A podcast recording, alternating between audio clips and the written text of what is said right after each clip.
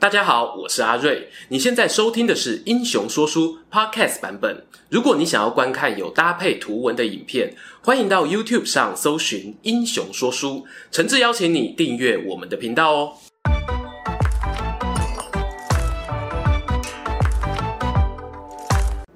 Hello，英雄说书的观众朋友，你们好，我是说书人阿瑞，替大家带来精彩的英雄故事。今天呢、啊，要来跟大家聊的呢，不是一个人，而是一支神奇的部队。相传呢，这一支队伍聚集了天下骁锐于一军，队上成员呢，每一个人哦，都有能够以一挡百的实力。没错，这就是曹魏史上最强的特种部队——虎豹骑。讲到三国时代特种部队，那是百百种啊。什么吴当飞军、青州兵、丹阳兵等等，虎豹骑这个名字呢？看过漫画《火凤燎原》的朋友一定不陌生。虎豹精神永不言败，一批黑衣骑兵队飒爽登场，直取吕布的手下陷阵营，高顺而来，中路无敌，所向披靡，说有多帅气呢，就有多帅气。很难得啊，史书上面呢，还真的就有记载这样一支部队，而且呢，确实参与了不少经典战役。这支影片呢，就让我们一起来看看究竟什么是虎豹精神吧。虎豹骑三个字呢，出现在魏书中，由淮泗暴走族团长曹仁的弟弟曹纯呢，担任第一代虎豹骑统领。被选进这支队伍中的啊，都是精英中的精英。要用现在的观念来类比呢，那就是由一群特战连连长所组成的精锐部队。既然是精锐呢，那就表示无法量产。人数哦，没有办法太多，而能够领导这些特战怪物的曹纯啊，自然也不是省油的灯。相传呢，曹纯啊，他十四岁就失去了父亲，继承庞大家业，但并没有因此走偏人生的道路，变成了富二代败家子。相反的呢，他管理家中百余名家仆门客都井井有条，而且喜欢读书，尊敬知识分子，吸引了不少名士前来投靠。家乡的长辈啊，都认为曹纯是个有才能的人。从上面这一段叙述呢，你不难想象，如果你是曹操，应该也看见了曹纯的几项人格特质，譬如年纪轻轻独立自主，继承家产但没有挥霍浪费，懂得开源节流，最重要的是哦，还文武双修，喜欢读书培养内涵。像这样的统兵将才，真是难得啊。于是曹操便将虎豹骑这支部队的兵权交到了曹纯身上。曹纯呢，也确实不负所托，他带领虎豹骑跟随曹操征讨河北，在南平之战斩杀袁谭，讨伐北伐的乌丸族，擒获了首领蹋顿。接着呢，又参与荆州南征，一度活捉了刘备的两个老婆，可以说是战功彪炳啊。同时呢，在《三国志·刘备的先主传》里也记载，曹军的精锐骑兵啊，在急行军的情况下，一日一夜呢，可以移动三百余里。这些南征北讨的作战过程呢，充分展现了虎豹骑的高机动性。读到这里呢，我会想哦，那么虎豹骑究竟是主帅厉害，还是士兵原本素质就很强呢？其实啊，在前面提到的南征荆州作战任务后没多久，公元二一零年，初代虎豹骑兵团团长曹纯就过世了。有人建议曹操找人接班，曹老板表示啊，像曹纯那样的人呢，不是这么容易找的，干脆我自己带领虎豹骑好了。不要小看曹操，这时候哦，已经五十几岁的人了，他仍然怀抱一个带领骑兵勇猛冲锋的梦想。公元二一一年呢，宝刀未老的曹老板在渭水对抗马超率领的关中联军，两边啊原本僵持不下。曹操呢看准时机，派出虎豹骑从侧翼夹击，使用了一招浪漫途径，大破敌军。渭水之战过后呢，曹老板啊享受了冲锋的快乐，加上他物色到两位人选。终于可以让他把虎豹骑团长的重责大任再次交棒出去。这两个人呢，分别是曹休与曹真。巧的是，他们跟初代团长曹纯一样，都是年少丧父。而曹操呢，也把他们当做自己的孩子一样栽培长大，都是能够独当一面的年轻新血。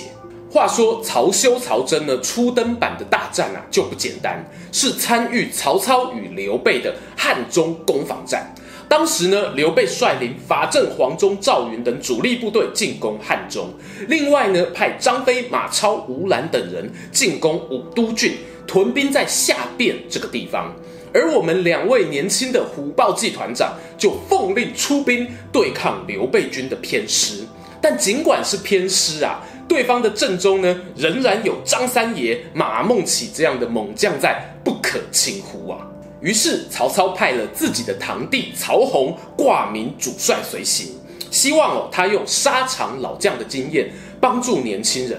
同时呢，他也交代曹休说，这一次啊，名义上呢我让曹洪叔叔挂帅，但实际上啊你就是主将，好好表现给我看。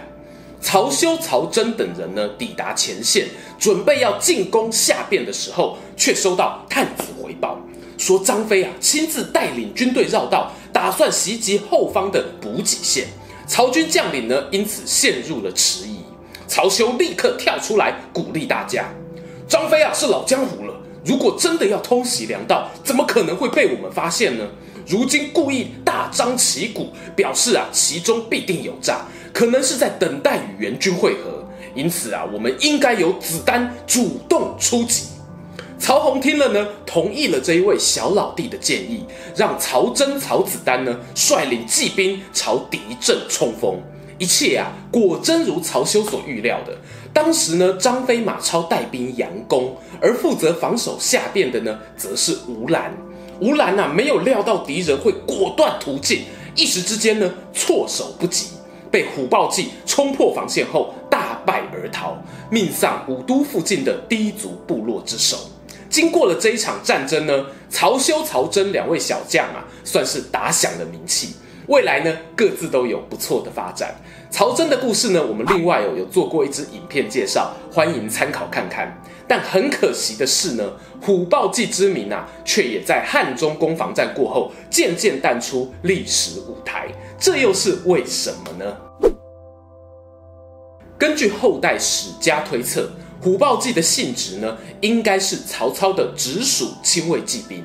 我猜测之前影片讲过，亚历山大大帝的伙伴骑兵呢，也是属于类似的编制。这一支部队啊，本身战力雄强，领导他们的队长呢，也不是随随便便一般人哦。前面讲到的曹纯、曹休、曹真呢，都是曹操钦点、值得信赖的曹家第二代。你会注意到哦，中间曹纯呢，英年早逝。一度有个青黄不接的空窗期，曹操啊宁可自己累一点，亲自带兵，也不愿意假手他人。那为什么汉中攻防战过后没多久，虎豹骑就销声匿迹了呢？我认为最重要的原因呢有两个。第一点啊，战争结束没多久，曹操就过世了，继位的曹丕呢，对于曹休、曹真两个虎豹骑团长都十分的器重。把他们啊分别派到蜀汉、东吴的前线担任统兵大将，而他们既然成为驻外将领呢，就不适合哦同时率领具备禁军性质的虎豹骑了。第二点是呢，曹丕后来从汉献帝手中接下了皇位，汉朝啊保护皇帝的禁军本来就有虎贲、羽林等编制，没有必要额外再多一个虎豹骑叠床架屋。同时呢，大家也知道曹丕和他老爸曹操不一样，他跟曹氏宗亲会的关系啊没有很好，所以呢，趁着这个机会哦，把向来由宗亲担任团长的虎豹骑给解散，打入了原本的禁卫军当中。其实呢，是一个蛮合理的决策。整体来说呢，虎豹骑啊算是三国时代资料相对齐全的特殊部队。尽管最后我们推测他因为某些制度上的考量被消失，但这批精锐骑兵啊参与过的作战任务，终究是幸运的保留下来了。影片最后，我想起一个很锵的虎豹骑八卦。大家知道啊，官渡之战前后呢，虎豹骑就存在了，而张飞呢？对，就是你们知道的那个张飞，又曾经被曹操拜为中郎将。搞不好哦，我们的张三爷还在许昌呢，短暂的教过曹纯怎么样管教士兵呢？这也可以解释啊，为何后来在长板桥头，张飞大喝一声，竟然吓得曹军追兵不敢动弹。因为啊，士兵们都在说，那个黑脸疯子是以前管虎豹骑的老士官长啊，一个打十个啊。以上言论哦，通通无蓝，如有雷同呢，纯属巧合啦。喜欢今天的故事吗？英雄说书需要你的支持，让好故事被更多人听到。动动手指订阅我们频道，打开小铃铛，选择接收全部消息，这对创作者的帮助非常非常大。如果你还想要给我们更多鼓励，也可以扫描加入会员 QR code，用每个月一杯咖啡的钱赞助我们的内容创作。这里是英雄说书，我们下次再见，拜拜。